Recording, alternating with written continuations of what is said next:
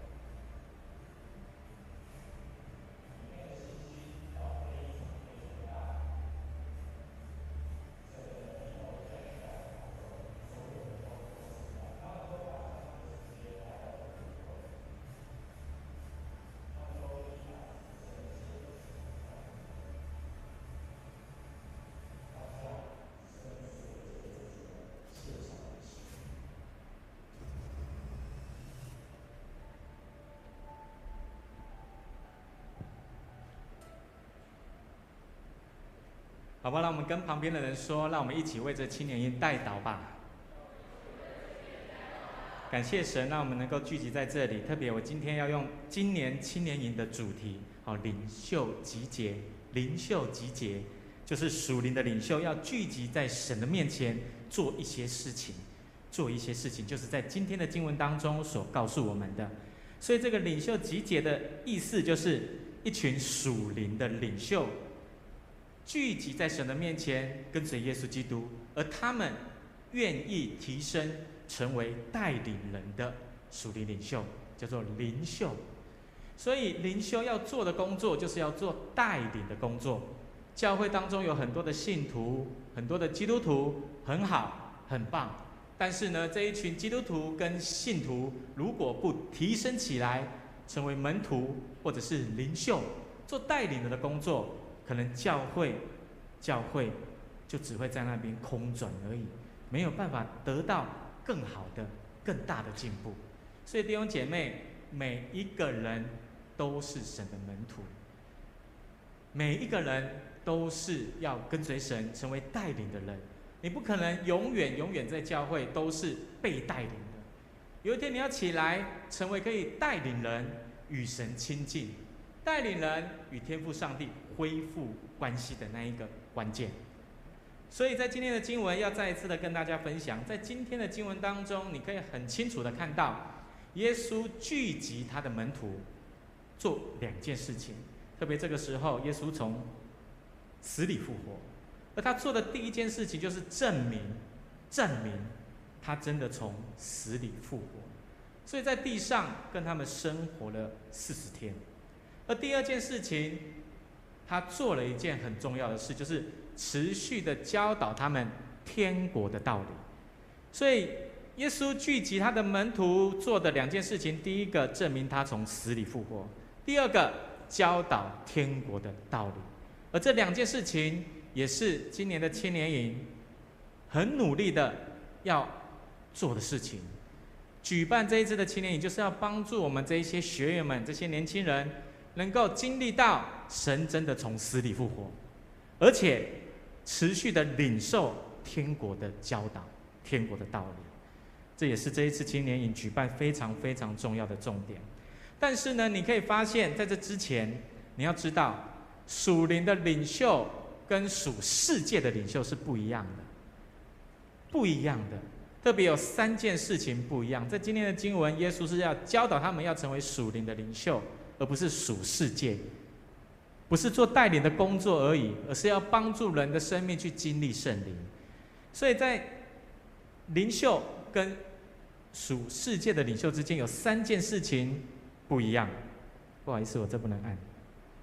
有三件事情不一样。第一件事情是目标，目标，领袖的目标是为了要服侍人。而属世的领袖呢，他只是想要得着权柄啊，甚至是改变那一个团体。所以你可以发现，这是第一个不一样，他们的目标不一样。属灵的领袖在乎他灵魂的事情，而属世界的领袖在乎的是这世界的事。而第二件事情，工作，领袖他最主要的工作来到世上是要带领人经历神，而生命得着极大的改变。而属世界的领袖，他所做的，他所做的，只是带领人，让他在团体当中得到成功、得胜，让那一个团体非常的兴旺，这样子。而第三件事情是生命，他们的生命不一样。属灵的领袖，他的生命，他会用他的生命的品格去影响人，能够跟随做神要他做的事。而属世界的领袖，他是用他的能力。影响人跟随，因为我有能力，所以你跟随我，就好像你在公司，就好像你在学校，他有能力，你跟随他一样。这是属世界的领袖，而耶稣恰巧就是我们需要学习的榜样，因为他就是一个属灵领袖的典范。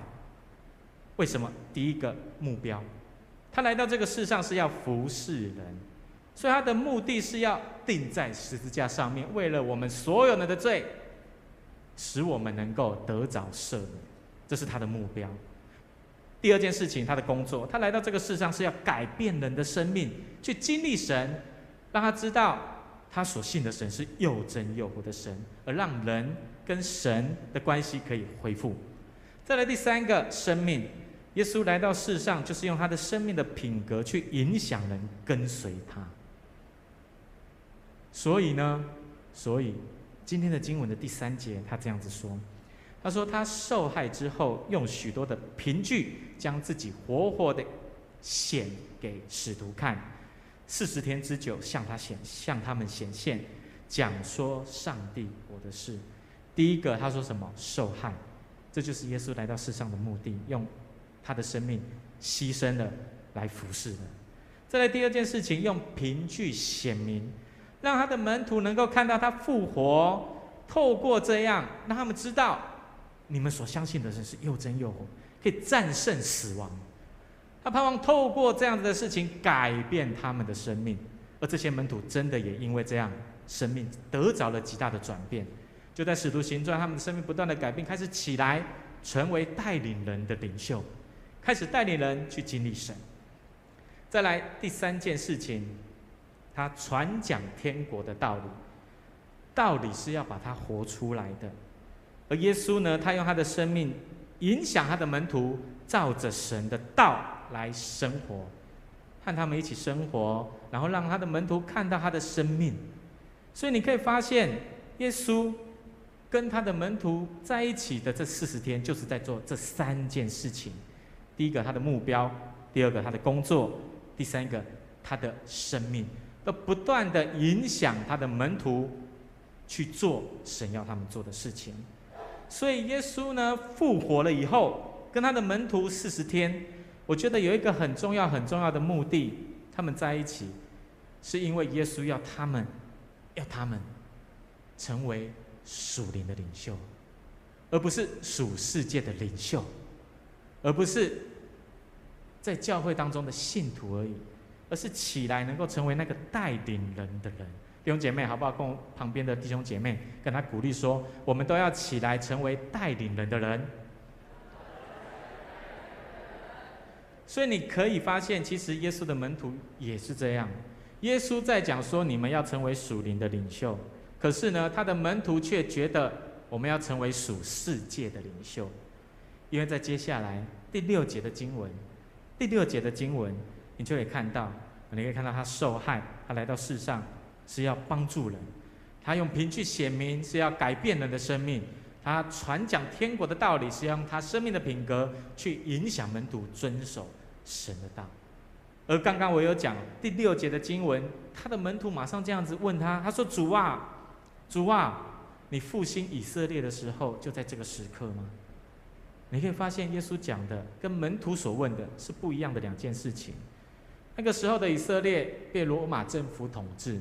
所以，所有的以色列人都盼望有一个弥赛亚出现，是带他们可以对抗罗马的政府，用政治、用军队去胜过那时候压制他们的罗马政府。所以，他们盼望这样子的一个人可以帮助他们复兴以色列国，因为以色列那时候已经灭国了，他们成为俘虏了。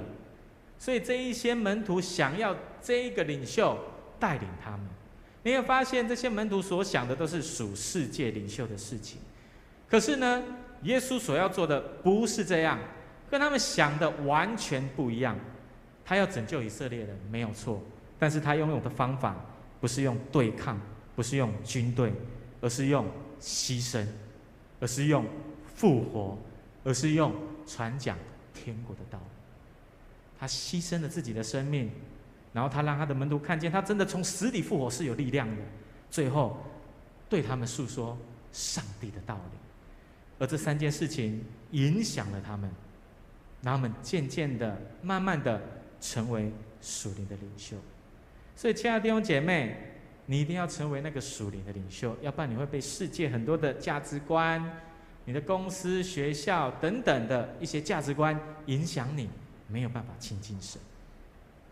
再来，在今天的经文的第一章第四节，他这样子说：“他说，耶稣聚集门徒，要他们不离开耶路撒冷，要等候天父所应允的，然后就是第五节所说的，等候什么？圣灵的洗。耶稣要他的门徒等候圣灵的洗，也就是说，耶稣要他们成为一个属灵的领袖，领袖。而这当中最重要的是，耶稣要讲一件事情：这个属灵的领袖不是属世界的领袖，这个属灵的领袖的能力来源不能只有从接受水的洗礼而已，而是还要接受圣灵的洗礼。因为水的洗礼和圣灵的洗礼完全不一样，是两个不同的层次，不同的层次。但是我要说，有可能有人在接受水的洗礼的时候，他同时有圣灵的洗礼，但是不多。我怎么知道这一个人有没有圣灵的洗礼？很简单，看他的生命有没有改变，看他的生命有没有持续的委身在教会，看他的生命有没有持续在建造神的教会。如果没有的话，他需要等候圣灵的洗，而圣灵的洗是让我们经历到圣灵的大能。而这两个不一样，哪里不一样？水洗跟灵洗不一样，水的洗礼跟圣灵的洗礼完全不一样。第一个不一样，施行者不一样。水的洗礼是人，而且是上帝所设立的那个团体的领袖带领者，而圣灵的洗礼。的施行者是耶稣基督，他本身，只有耶稣基督有权柄施行这个圣灵的洗礼。再来第二个效果不一样，水的洗礼只是外在表明的仪式，仪式，而圣灵的洗礼是内在生命的改变，你的生命会完全的转变，和以前不再一样，因为与耶稣同钉十字架，现在活着的不再是我，乃是基督在我里面活着。而我内在的生命会改变，以前会忧虑，现在不会；以前会忧虑，现在比较不会，也是有改变。所以你要不断的有圣灵的能力在你的里面，不断的调整自己的生命。而第三个不一样是领受不一样，水的洗礼是领受恩典，就像上个月我们有许多的弟兄姐妹，他们有接受洗礼，而在讲道的时候，我有分享。当你接受洗礼的时候，你会得着四个恩典，这也是加尔文，我们长老教会很重要的影响者，这个神学家说的。洗礼后会有四个恩典：第一个赦罪的应许；第二个你会致死你的肉体；第三个你会有属灵的生命，你会开始想要活出一个新的生命；再来第四个有份与基督，会在基督耶稣的拯救的当中，而属灵的生命从洗礼开始。你这个生命如果不持续的话，那个新的生命也会慢慢变成旧的生命，所以需要圣灵的洗礼，需要圣灵的洗礼。再来呢，你可以发现圣灵的洗礼是什么？他领受的不是只有恩典而已，他提升了还有恩赐，恩赐。因为在使徒行传第十章四十四节、四十六节的经文里有看到，那时候彼得正在讲道。当时圣灵就降临在每一个听道理的人的身上，而当中的犹太人还有彼得的信徒就在当中，他们看见了圣灵的恩赐浇灌在这一些外邦人的身上，他们就非常的稀奇，因为听见他们在做说一件事情，就是说方言，而且他们大声的称赞上帝，所以你可以在这段经文里面看到。圣灵降临的时候，圣灵的恩赐同时也会降在我们的身上。圣灵的恩赐让我们能够去经历神的大能。当然，属灵的恩赐有很多哦，这可以用另外一个时间再来分享。而今天的经文，我们现在正在看的这个属灵的恩赐就是说方言，说方言。所以弟兄姐妹，你要知道，我们信主很久了以后，你不能只停留在水洗而已。水的洗礼，你不能只停留在这一个层次而已。好，你要再提升，你要再提升，因为呢，水洗只是什么？水洗只是什么？水洗只是人所施洗的的洗礼而已。而第二个是外在表明的仪式，水洗是什么？是领受属灵的恩典而已。但是圣灵的洗礼不一样，圣灵的洗礼不一样。耶稣要他的门徒在耶路撒冷等候的原因，就是要他们能够成为这一个接受圣灵的洗的属灵的领袖，起来能够建造神的教会，能够带领人做神要他们做的事情。而属灵的领袖，他能够成为属灵领袖，是因为灵洗在他的里面，而这个灵洗是因为耶稣基督施行的洗礼。第二个，内在生命的改变；第三个，他就领受了属灵的恩赐。所以在这当中，你会发现水的洗礼跟圣灵的洗礼是完全不一样的层次，完全不一样。我刚刚有说到加尔文，加尔文他这样子说，他说：“凡若认为洗礼只不过是一种在人面前宣告宗教信仰的人，那他还没有真正摸到洗礼的意义。”而他继续说：“他说洗礼的益处。”就是要靠着那与洗礼有关的圣灵而获得的，所以他说，不只是要水洗，水的洗礼，还要有圣灵的洗礼，要有圣灵在你的里面，就跟圣经里面所说的一样。再来，他主张一件事情，他说圣礼典的外在记号就是洗礼的水、圣餐的饼和杯，若没有圣灵在人的心里面工作，配合神的话传讲。人没有办法接受圣礼典，就会缺乏圣灵的力量。圣礼典就是一个空洞的程序，只是一个空的空壳。而在圣灵光照之下的时候，圣礼典中的基督会临在信徒当中，有没有圣灵的洗？圣礼典中的基督临在，比当年耶稣进入世界启示出来的更多，是与基督连结最整合的呈现。他说要水洗，也要有圣灵的洗礼。而这一段话语当中，我看到了三个重点。哪三个重点？加尔文他认为洗礼就是，好，有三个重点。他说水洗只是外在的记号。第二个，若没有圣灵，圣礼点只是一个空洞的仪式。比如说，你洗礼了以后，你没有继续委身在教会，你没有接受教会的训练，你的生命。还是留在原来的样子。如果你没有经历圣灵的感动，你不会花时间想要委身在教会，你不会花时间想要在教会被训练，因为训练本身就是非常艰难的事情。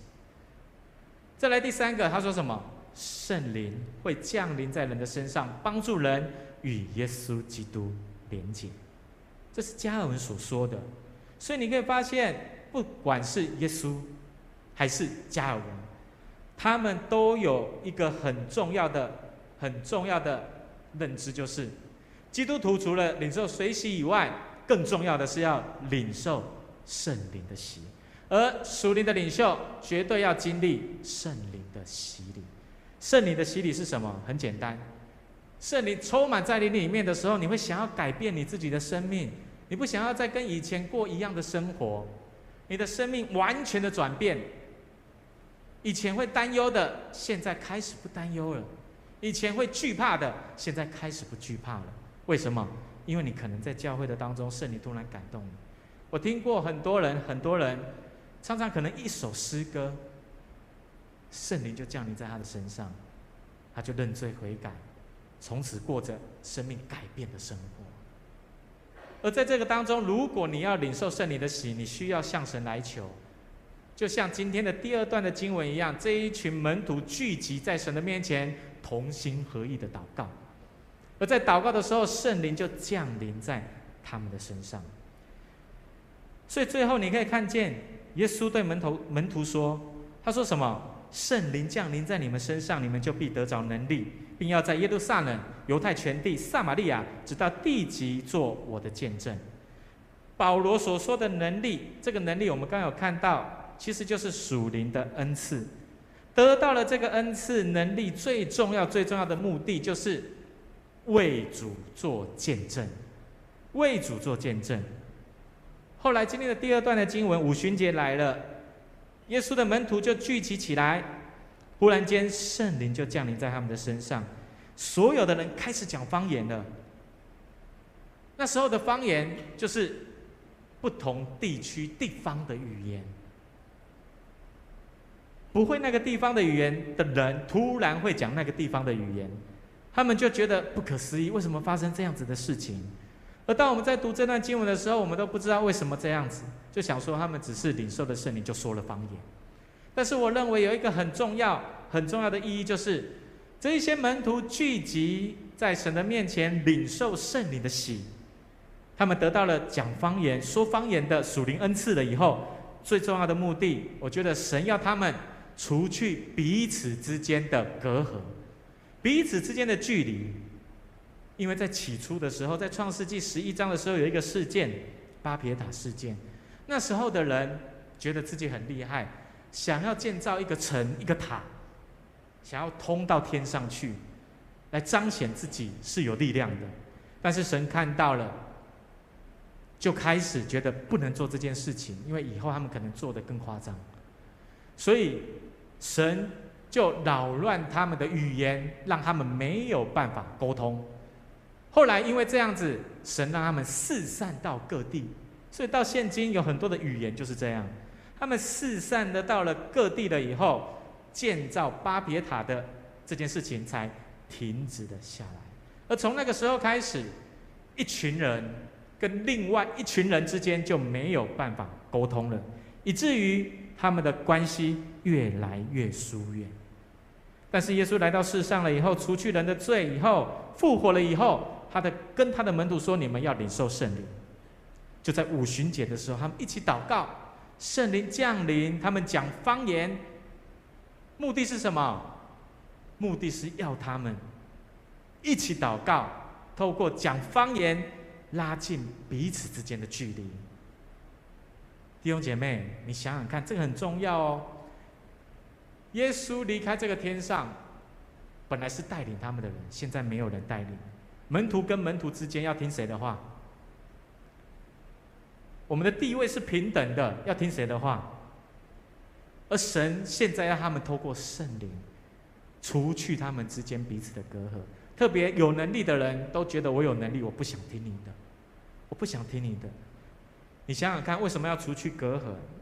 如果现在你旁边突然坐了一个非洲人，或者坐了一个印度人。你可以很自在跟他聊天吗？可以的，请你举手。如果可以的话，你应该是会讲非洲土著的话跟印度话，很厉害。不用这样，你想想看，你想想看，在家中就已经吵得要死了，在家庭里面只要有两个人就好了，哦，就可以闹得不可开交。在你的家庭当中，谁最喜欢吵架？结婚以后的男人跟女人。丈夫跟太太，下面有笑的，就是常常吵架的。这两个人就可以在家庭当中闹得天翻地覆的，就是夫妻，就是夫妻。有一个很有趣的故事，这样子说，在乡下，有一对夫妻，他们结婚的五十年，从来没有吵过架。大家就问，请问你们没有吵过架的原因是什么？这个丈夫就说。因为当年我结婚的时候，我们在教堂结婚，结婚完马上去欧洲度蜜月。他说欧洲很美，然后有马车可以坐，他们呢就坐在马车上面。突然间，那个拉马车的马他就不动了，他的太太就下车，看着马的眼睛跟他说一。后来呢，马可能吓到了，他就又往前走了几步，可是走没多久，他又停了下来，太太。这一次还蛮生气的，又下了车，看着马的眼睛，跟他说“二”，然后他就又往前走，走没多久他又停了下来。这个时候，他的太太又下了车，就看着他的眼睛，从他的手里，他的腰带这边拿出了一支枪，二话不说把他枪毙了，砰就死了。他的先生看到这样子的事情的时候，下车就说：“你在做什么？你在做什么？”这里是欧洲呢，你杀马可能要去被人家关起来的，你到底在干什么东西呀？后来他的太太就看着他的眼睛说：“亲爱的，一、二。”他的先生就马上上车，他们就继续他们的旅程了。亲爱的弟兄姐妹，如果你想要处理家里爸爸妈妈或者是先生太太的关系，这一招应该蛮好用的，这一招应该蛮好用的。亲爱的弟兄姐妹，耶稣基督吩咐门徒，他们一定要领受圣灵的洗，就是因为耶稣知道圣灵可以帮助他们除去彼此之间的隔阂。而夫妻之间也是一样，夫妻之间要透过圣灵除去彼此之间的隔阂，透过圣灵，他们才有办法彼此相爱，彼此造就。耶稣离开了，带领的人不见了，门徒之间的地位一样，所以耶稣要他们聚集起来等候圣灵，就是要他们透过说方言，这个方言的恩赐拉近他们彼此的距离。为什么？很简单，因为他说的是我的语言，我有亲切感，就好像我们讲华语的，听到人家讲跟我讲华语一样，就像我们讲台语的，我们到了一个地方，人家跟我一直讲台语，那种亲切感一样。所以圣灵的能力就帮助了我们，帮助了我们跟彼此之间的距离拉近了。夫妻之间也是一样，要有圣灵的充满，圣灵的能力，两个人才有办法彼此相爱。而这就是门徒聚集起来的目的，就是要除去他们之间彼此的隔阂。在教会当中也是一样。所以今天的金句，他说什么？圣灵降临在你们身上的时候，你们就必得着能力，并要在耶路撒冷、犹太全地、撒玛利亚，直到地极，做我的见证。这个能力是什么？属灵的恩赐。这个恩赐要帮助我们和其他的人建立关系。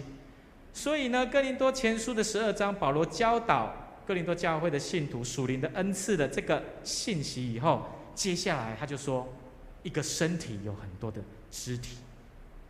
意思呢，就是要我们用属灵的恩赐彼此团结合一啊！一群有能力的人聚集在一起，首先要学的第一个功课就是我要如何跟我身边的这个人，他也很厉害，我要跟他合一，就跟婚姻一样，婚姻就是两个人成为一体，不是都听一个人的话，都听那个人的话，而是两个人讨论出可以接受的话，而不是不听他的话，然后你就生气，不是这样的。圣灵可以帮助我们维持合一，所以我认为圣灵的能力就是要帮助我们和其他与我们不同思想的人同工的能力，因为这件事情是在为主做见证，所以圣灵的喜降下方言的恩赐，最重要就是要帮助我们除去彼此之间的隔阂，然后起来成为一群团结的属灵领袖。初代教会就是透过这些人建立起来的，而如今盼望我们的教会有这一群属灵的领袖，不只是教会的年轻人，你可能是中年长辈，你都可以成为属灵的领袖，因为这边没有说你年纪是什么，而是你愿意或不愿意。你愿意圣灵降临在你身上，你生命改变吗？让你那一个从死里复活的生命可以荣耀神吗？你愿意吗？今天早上我们要来到神的面前来祷告，恳求神的圣灵降临在我们的身上。我们同心来祷告。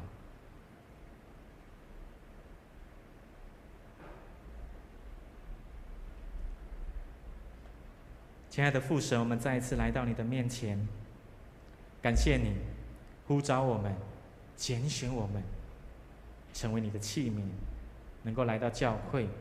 主要特别为着我们的教会来祷告，愿我们的教会真的能够兴起许多愿意付出的、愿意成为教会建造者的人，也愿你帮助我们的教会时时刻刻都有你圣灵的同在，让我们不只是服侍弟兄姐妹，更重要的是让我们在服侍的时候就不断的调整我们自己的生命，好让我们能够很敏锐的领受到圣灵的带领。你的能力与我们同在，让我们常常彰显出你的恩赐，好让我们能够学习与那一些与我们不一样的人，让我们能够拉近彼此之间的距离。愿你亲自的来保守看顾我们。愿你今天早上，主啊，你的灵再一次的降下在我们每一个人的身上，让我们能够从你那里领受属灵的能力。愿你垂听我们的祷告，带领我们下的时间。我们这样子祷告，是奉靠耶稣基督得胜的名，阿门。